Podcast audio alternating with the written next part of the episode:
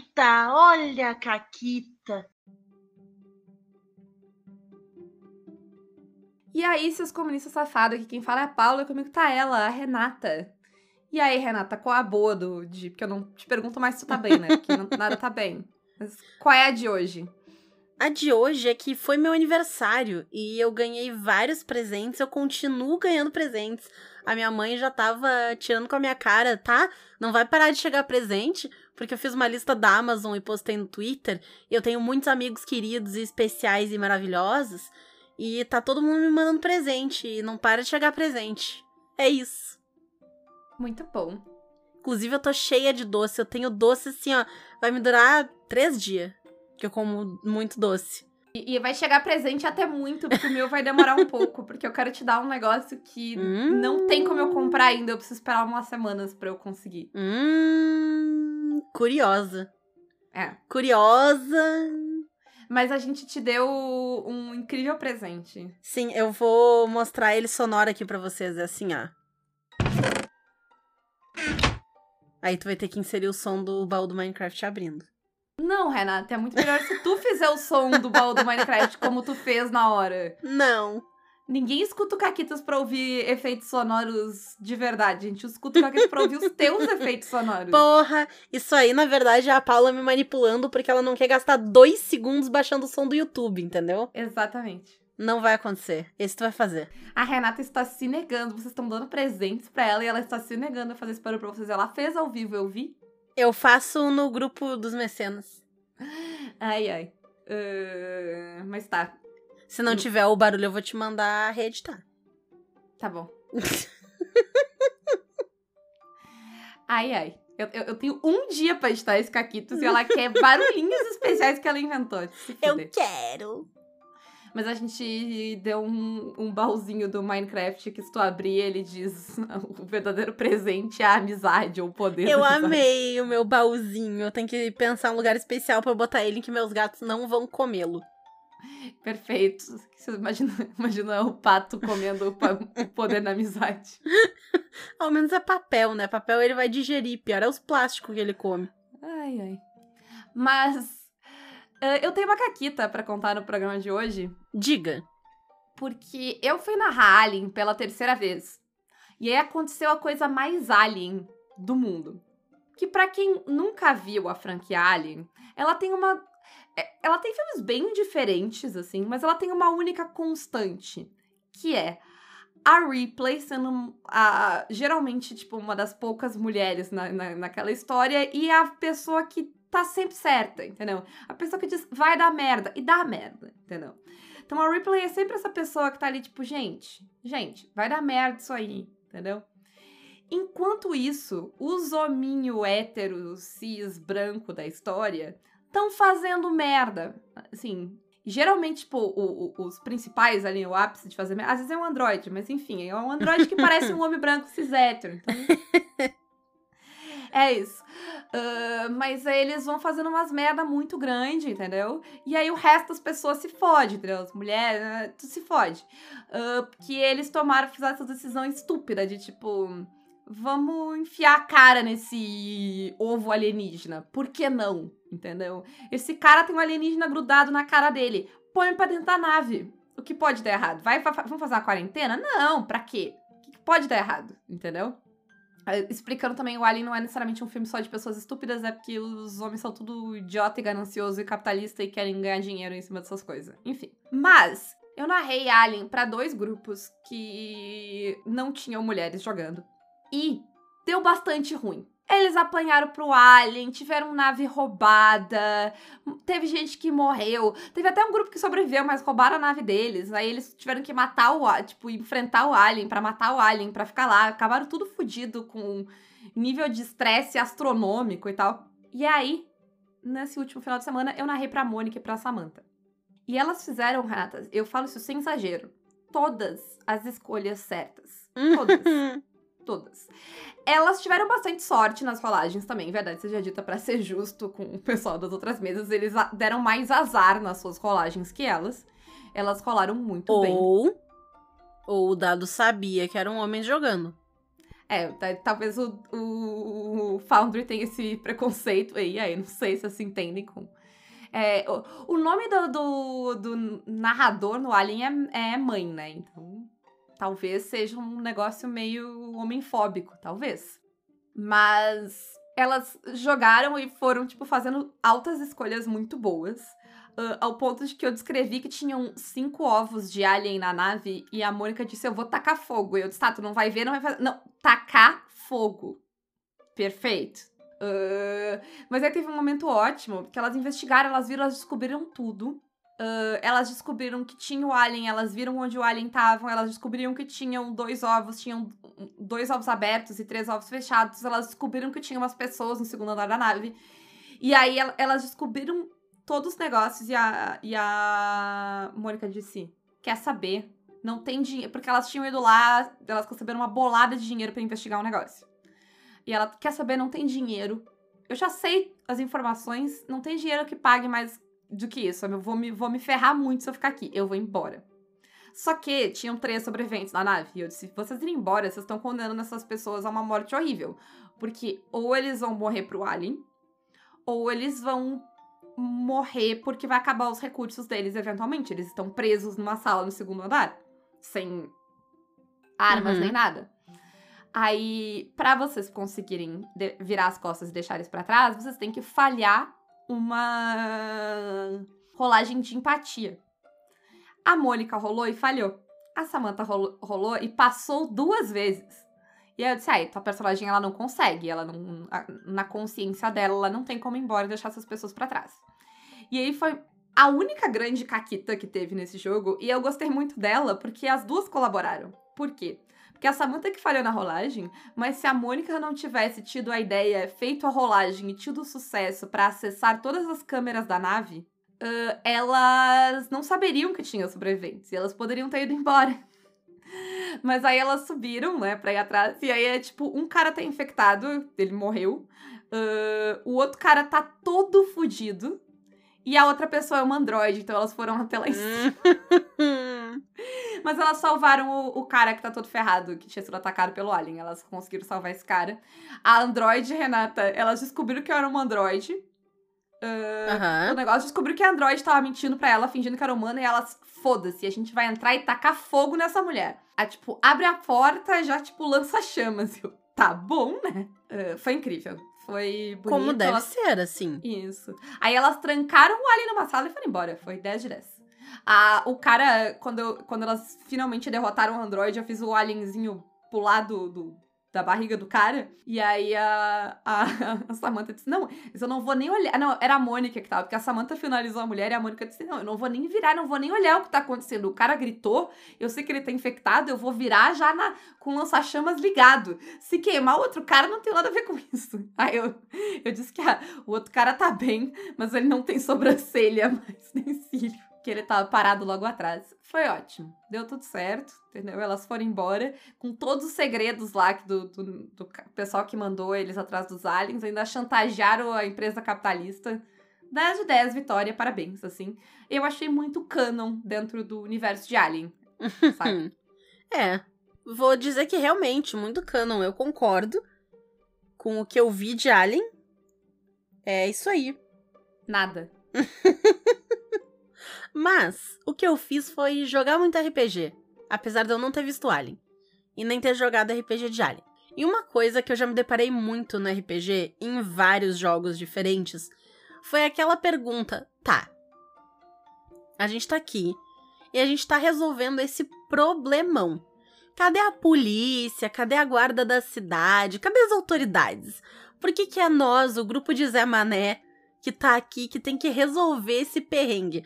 Onde estão os adultos responsáveis desse lugar, entendeu? Porque às vezes é até criança resolvendo esse perrengue. Onde estão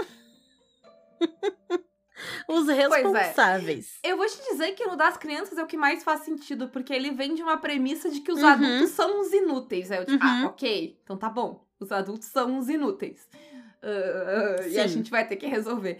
Mas, principalmente, acho que o RPG de fantasia medieval é sempre tipo: o mundo vai acabar e só vocês podem resolver. A cidade está fodida e só vocês.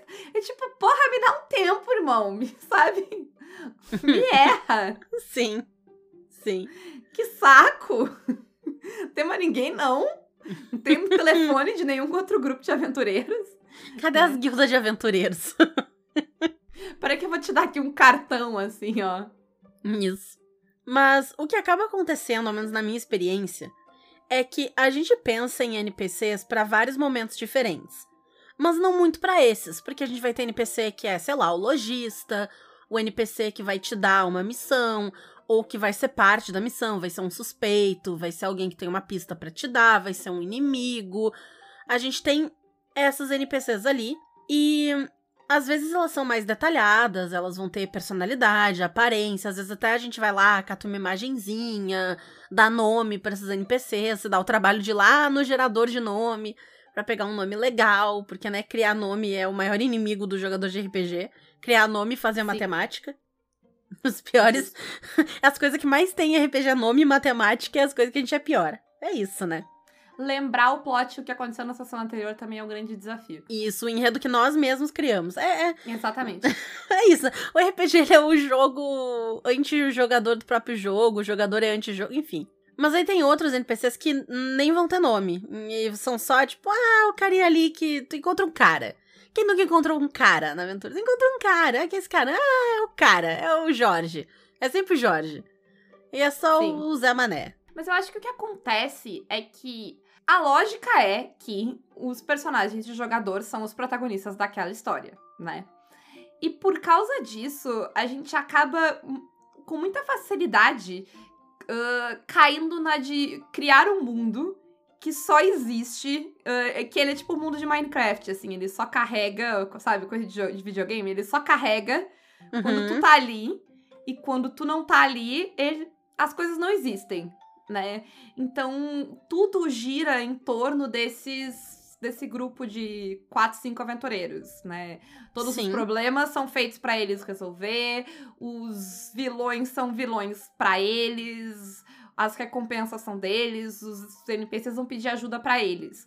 O que não necessariamente é um problema. É um jeito Até bem simples. Até porque dá trabalho, né? Porque Sim imagina, não só gerir, a pessoa que tá narrando, não só gerir aquele monte de antagonista, de pista, de sei lá mais o que, ainda tem que criar um monte de Zé e pensar o que que eles estão fazendo enquanto essa outra coisa tá acontecendo. Pô, dá uma trabalheira da porra, né? Sim. Então, não tem grandes problemas. É um jeito bem simples de, de manter a história, de lidar com a história. E tá tudo bem. E é um jeito que funciona, é um jeito bem simples, porém muito funcional e prático. E para te jogar o RPG clássico de aventureiro, invade dungeon, salvar a cidade, funciona perfeitamente e não vai, uh, né, te trazer uh, nenhuma dor de cabeça. Realmente vai simplificar o que tu tem que fazer, mas os jogadores vão se divertir, vai ser legal porque protagonista da história, tá todo mundo feliz. Porém, é interessante pensar nessa ideia de povoar esse mundo uh, para além dessas pessoas ali, né? Desses uh, cinco protagonistas e o, o vilão e o NPC que dá a quest. Por quê? Porque tu vai dando mais dimensão pro mundo. Porque até, um, por exemplo, uma coisa que funciona muito quando tu tem mais atores envolvidos na história, é que tu tem como dar certas consequências para escolhas dos jogadores, né? Então, pô, se os jogadores não, eles não uh, quiseram pegar essa side quest aqui, porque, sei lá, eles não estão afim, não foram com a cara desse NPC, entendeu? Aí esse NPC vai pegar um outro grupo de aventureiros que está começando. E daqui a pouco esse outro grupo de aventureiros está mais famoso que o deles e eles não ganham mais quest, entendeu? Ou então, esse NPC pode ter ficado puta cara e mandou alguém caçar eles por causa disso. Também. Então, tu vai dando certas consequências, assim. Uh, é, é, eu, eu acho muito bom, principalmente pra a não ação, né? Porque quando tu vai lá e faz um negócio, é, é bem fácil de ver que, que acontece, o que, que não acontece. Mas quando tu, ah, não, depois eu faço, ah, não, isso aqui não me interessa, às vezes pode ficar mais no vácuo. Mas aí se tu pensar que não, não. Esse NPC, ele não desliga, sabe? Quando o jogador diz, ah, não quero. Ele vai, tá, o que, que ele. Daí tu pensa, ah, o que, que esse NPC vai fazer? Ah, ele vai contratar alguém pra ele. Daí tu já vai criando. ele não fica coisas. ali. Ele não fica ali no lado só dizendo, oba, milho, ah, amo milho. Exato. Apesar dele ser um NPC, né? Ele não precisa ser um NPC de videogame. Isso. Porque tu não vai programar ele para sempre, né? Tu pode alterar ele como tu quiser o tempo todo. É a grande vantagem do RPG. Ai, agora eu tô imaginando todos os NPCs falando, tipo, hum, docinho, chocolate. Ai, ai. Esse é e o, o pato, pato veio aqui. É, é, o pato veio dar a sua opinião, né, filho? E aí tem uma parada de coisas que tu pode fazer uh, para literalmente transformar esse teu mundo num mundo povoado por diversas pessoas diferentes com uh, intenções e uh, planos e questões diferentes, né? Uma delas é o NPC recorrente. Ó, como a Renata falou, ah, agora vocês não ignoraram esse NPC. Ele pode voltar no futuro, ele pode fazer alguma coisa contra vocês. Eu, eu nossa, a gente teve muitos NPCs recorrentes nas nossas histórias. Lembra do Presto? Sim, sim, demais. Inclusive, o Presto foi muito bom. Era numa aventura de DD que a gente tinha. E aí surgiu justamente esse grupo de. Eles eram bandidos, né? Era literalmente a cena tutorial, assim, porque tinha gente Isso. que nunca tinha jogado DD. E aí eu sempre faço uma cena tutorial. Qual era a cena tutorial desse? Um grupo. A cena mais, assim, que se não é bandidos, é lobos. Nesse caso eram bandidos. Podia ter sido lobos também. mas eram bandidos que atacaram o grupo na estrada. Isso. Um deles era um maguinho uh, do caos. Isso, de magia selvagem. Meio atrapalhado. E aí, é, a minha personagem, ela ficou com pena dele quando a gente derrotou eles. E ela deu toda uma lição de moral, tipo, pô, né, melhor e tal, nananã. Não seja bandido, seja aventureiro. E hum, esse NPC, ele acabou voltando depois, né? A gente viu ele algumas vezes. E hum, a minha boneca, ela tinha todo um crush nele, assim, que é ela era uh, necromante lá e ela era adolescente, então ela tava toda tipo, ai, ai, ai, eu presto, não sei o quê. E né, era um crushzinho que não levava a nada. E aí foi muito legal, porque chegou num momento em que ela tinha que sacrificar alguma coisa importante para ela. Eu pensei, né, pô, o que, que eu posso sacrificar que é importante para ela e que não é, sei lá, os outros personagens do grupo, né? Porque não dá. Algum item mágico foda que eu não quero me desfazer. Isso. Só que também não pode ser um negócio que não vale nada, né? E aí tinha essa crush com o Presto. E ela sacrificou a crush dela no Presto, que era um negócio que, tipo, era legal e era recorrente, era uma coisa que para ela tinha valor e fazia todo sentido ela sacrificar aquilo ali. Uh, na mesma vibe, teve o Jorge, porque tu falou do Jorge. O Jorge, o Jorge também era um bandido que nos atacou na estrada que o, o paladino do Fred converteu para o deus da justiça e ele acabou virando, sei lá, alto clérigo do, de Thorn depois, isso. não foi isso? Foi, foi isso. Porque é. teve um negócio de. Eles foram para outra dimensão e o Jorge ficou. E quando eles voltaram, o tempo tinha passado e ele tinha subido muito na hierarquia. Sim. Mas além disso, como a gente falou, não precisa. Podem ser NPCs que não precisam ser vilões, ou podem ser vil... vilões recorrentes são muito legais também, porque vai criando um ódio. Sim, de né? novo esse filho da puta. Se tu nunca consegue pegar ele ou resolver uhum. ele, então é legal. Além uh... disso, pode ser um outro grupo de heróis que ou tá fazendo outra coisa, ou até que ajuda o grupo original, né? O grupo dos jogadores e eles podem, né? Porque isso pode responder aquela pergunta, tá, a gente é os únicos? Não. Tem aquele outro Sim. grupo que tá fazendo um outro troço. Eles podem também serem rivais. Talvez, tipo, tu vai lá podem. pegar o trabalho e tem dois e tem outro grupo que diz: "Não, não, eu resolvo isso aí por metade da desse ouro aí". E aí? Foda. Sabe? Ou até uma competição quem vai resolver primeiro. Pode ser uma coisa que eles só descobrem no meio também. Tipo, eles chegam na dungeon e tá todo mundo morto. Ou, né, enfim, não precisa ser uma dungeon, mas um exemplo, né? Chegam lá no lugar e tal, as armadilhas do lugar estão desarmadas, as pistas sumiram, não tem nada lá. A gente tem isso na mesa de godas que o Júlio tá narrando pra gente. Tem Sim. uma outra galera que tá investigando e a gente já perdeu pista pra eles. É, é uma vibe que lembra um pouco os filmes da Múmia. Porque nos filmes da Múmia sempre tem, tipo, vários grupos interessados nas coisas. O Indiana Jones também, assim. Uh, e geralmente é vilão, mas às vezes não. Tem uns outros personagens que, tipo, eles só estão investigando a mesma coisa que tu, entendeu? E é, é, é bem interessante, assim. É, dá pra usar pra várias coisas. Porque daí fica até escolha pro jogador. Porque tu pode antagonizar esse grupo e eles se tornam rivais mesmo. Ou, se tu preferir, tu pode tentar se aliar a eles e ver o que eles Uhum. sabem, né? Aí depende Sim. de, de ti. Que inclusive tem na múmia também, porque quando eles estão indo atrás lá, tem dois grupos de eh, escavadores no primeiro múmia tentando achar o negócio. E um acha uma coisa, o outro acha outra coisa e tal. Uhum. Então, ah, depois eles até trabalham juntos. Tem várias coisas interessantes aí. A Sim. múmia é uma ótima fonte de inspiração. É, outra coisa que dá pra usar bastante são as NPCs das histórias das personagens. Se o grupo não tem o hábito de fazer assim, ah, criar toda uma história de um boneco, não tem problema. Dá pra ali na sessão zero, cada um pensar em um boneco que é importante pra eles e por quê. Quem é essa pessoa? Ela é teu amigo? Ela é teu parente? Ela é hum, teu parceiro? Quem é essa pessoa aí? Qual é a tua conexão com ela? Aí escolhe ali um nome, dá uma, uma característica pra pessoa e diz quem ela é e deu. E aí ela pode ficar aparecendo na história, ela pode ser consequência de alguma coisa, ela pode ajudar, ela pode atrapalhar, ela pode só, sei lá, tá lá por algum motivo, ter algum tipo de informação quando tu precisa levar uma informação para as personagens, dá pra usar essas NPCs. Então tem várias coisas assim, é, eles podem delegar é, coisas para essas NPCs fazerem também. Ah, enquanto eu tô fazendo isso, eu vou pedir pro meu amigo investigar tal coisa, ver o que, que ele descobre lá.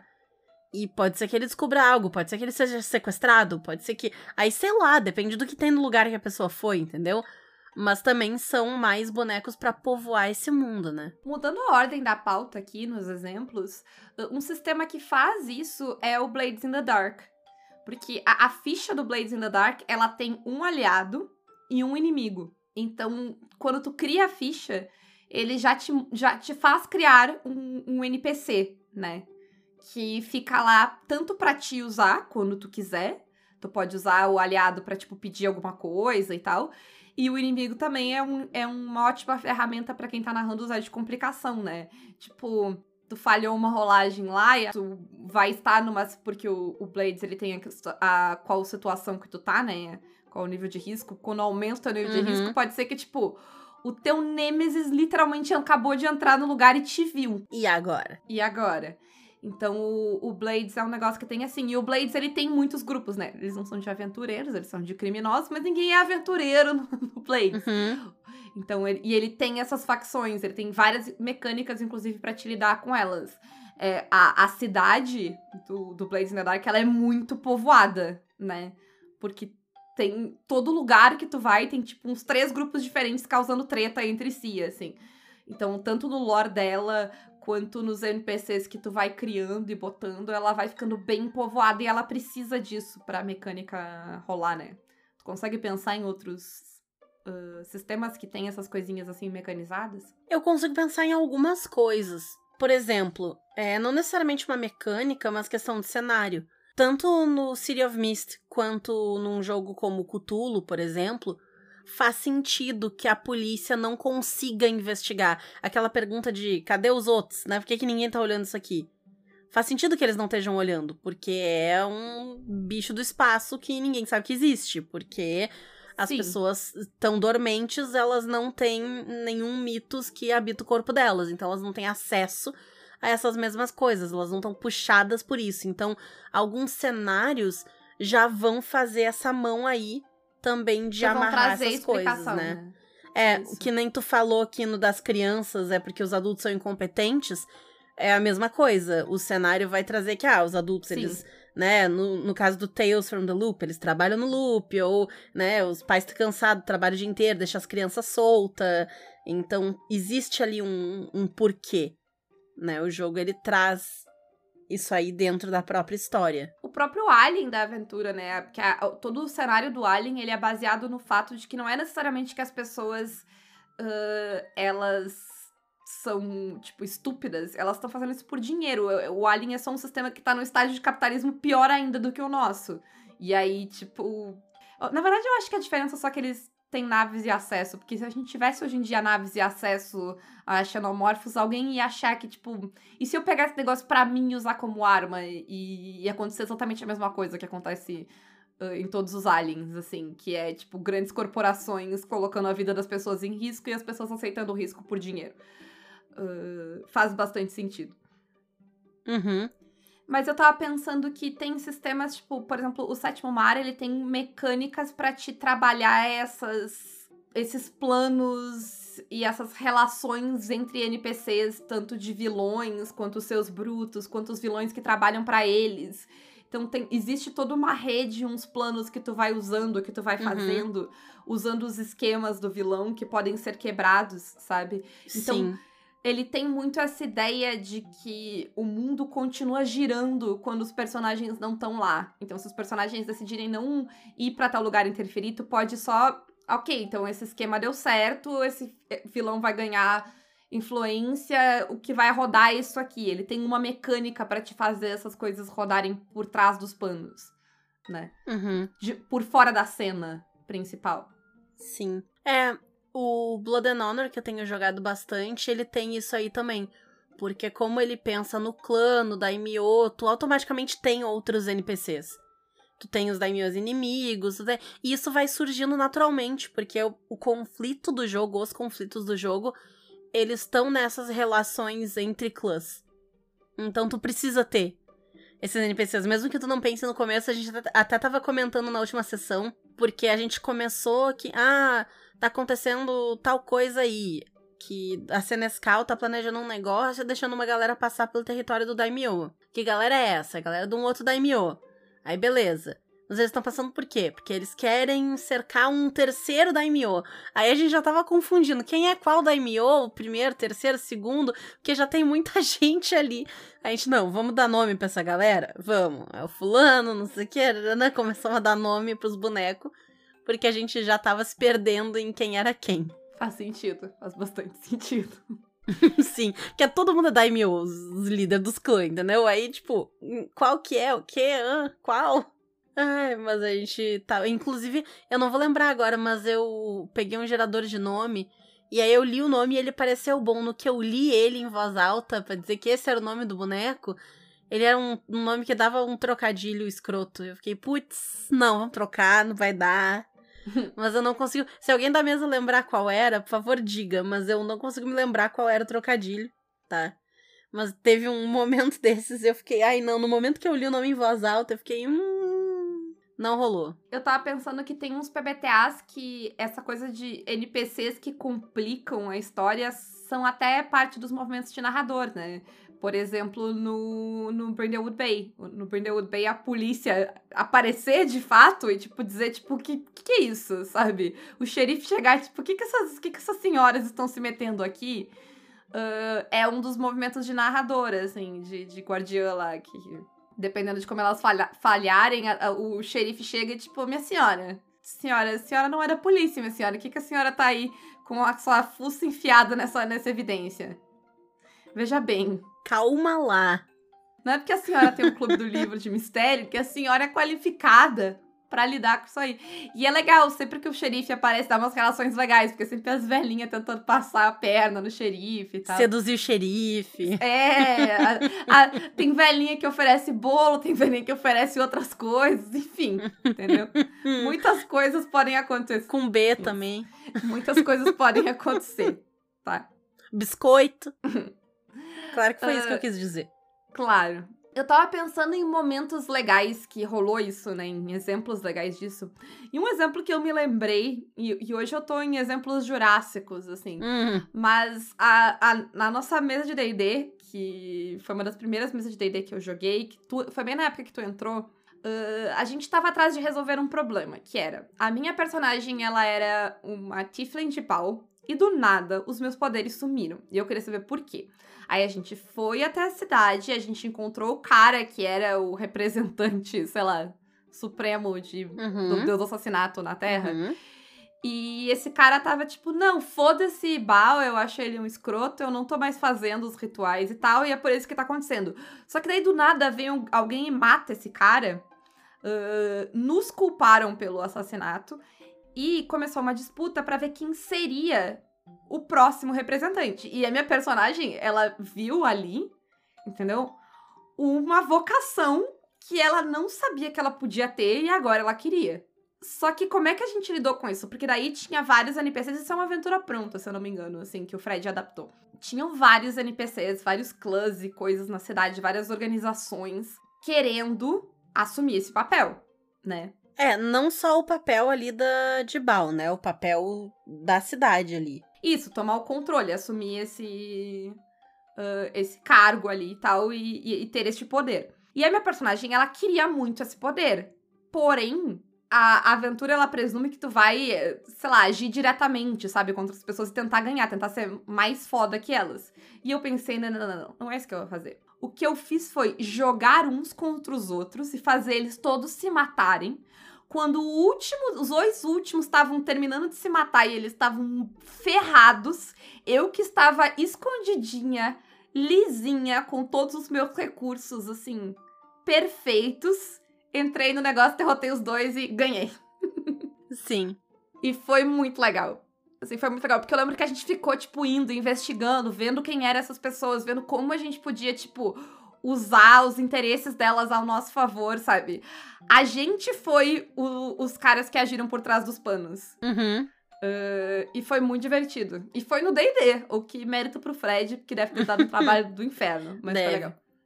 Uma coisa que eu faço de personagens recorrentes, que eu já me dei conta, é que eu costumo achar fácil fazer personagens alívio cômico recorrentes. Que eles podem aparecer meio que em qualquer lugar, eles têm lá o seu gimmick, essa coisinha, eles são engraçadinhos.